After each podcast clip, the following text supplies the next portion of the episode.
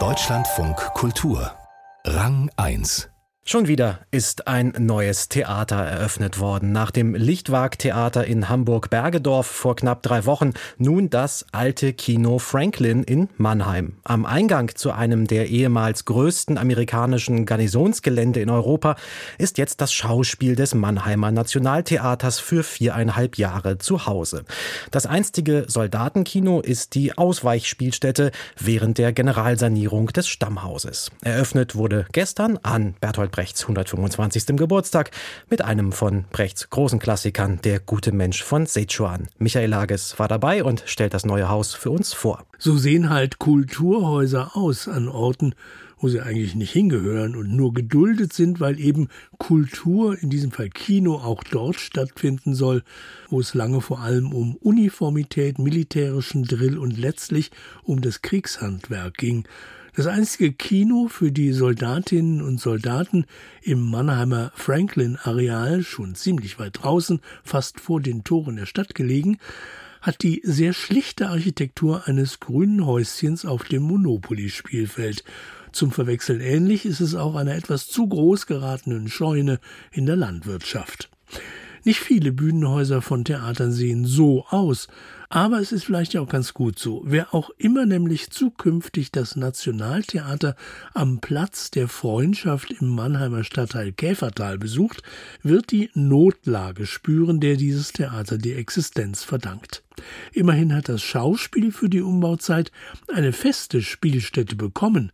Dem Musiktheater kam der Bauherr abhanden, der eine eigene Ersatzbühne für die Oper herrichten wollte. Die Firma wurde insolvent. Jetzt verteilen sich die musikalischen Produktionen auf verschiedene Orte.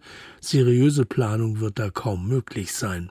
Schauspielchef Christian Holzhauer ist insofern so zufrieden, wie es irgend geht. Also von dem eigentlichen Kinogebäude ist nicht viel übrig geblieben. Vier Wände und ein Dach. Wir haben vorne einen Vorbau dran gebaut für Eingangsbereich, Theatercafé, Foyer. Wir haben hinten eine Hinterbühne dran gebaut. Wir haben keine wirklichen Seitenbühnen und wir haben auch keinen Bühnenturm. Also wir können nichts nach oben wegfahren. Wir haben immerhin eine Drehscheibe, die hatten wir im alten Schauspielhaus nicht. Wir haben ein kleines Präsenzlager und in unmittelbarer Nähe noch ein weiteres Lager, damit wir hier Repertoire spielen können. Und wir haben für die Mitarbeiterinnen und Mitarbeiter, die täglich hier arbeiten, und für die Künstlerinnen und Künstler im Grunde eine Art Containerdorf. Wir brauchen natürlich Räume, um die Menschen unterzubringen.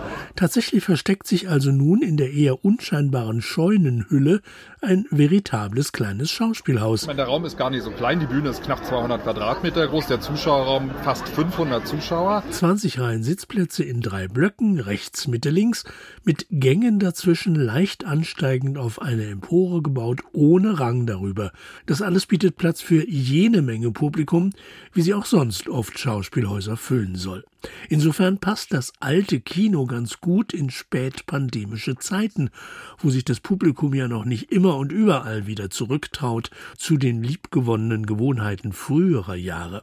Mannheims Schauspiel wirkte oft ein wenig überdimensioniert, wenn sich Mannheimerinnen und Mannheimer jetzt schnell gewöhnen an 20 Minuten Straßenbahnfahrt bis hinaus zum Franklin-Gelände, könnte das alte Kino durchaus zum Neuanfang passen.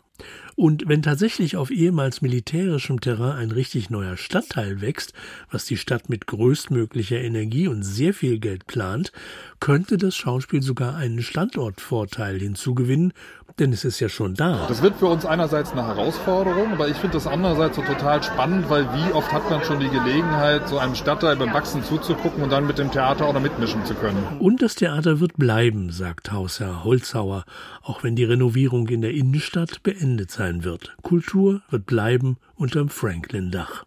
Die Eröffnung sollte wohl an Feierlichkeit noch hinzugewinnen durch die Geburtstagsehrung für den Stückeschreiber Bert Brecht, gestern vor 125 Jahren in Augsburg geboren.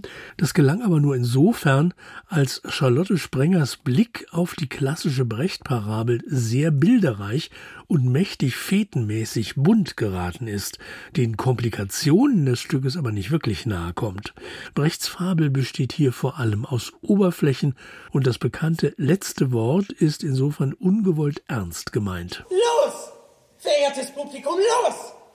Sucht ihr selbst einen Schluss. Es muss ein guter da sein.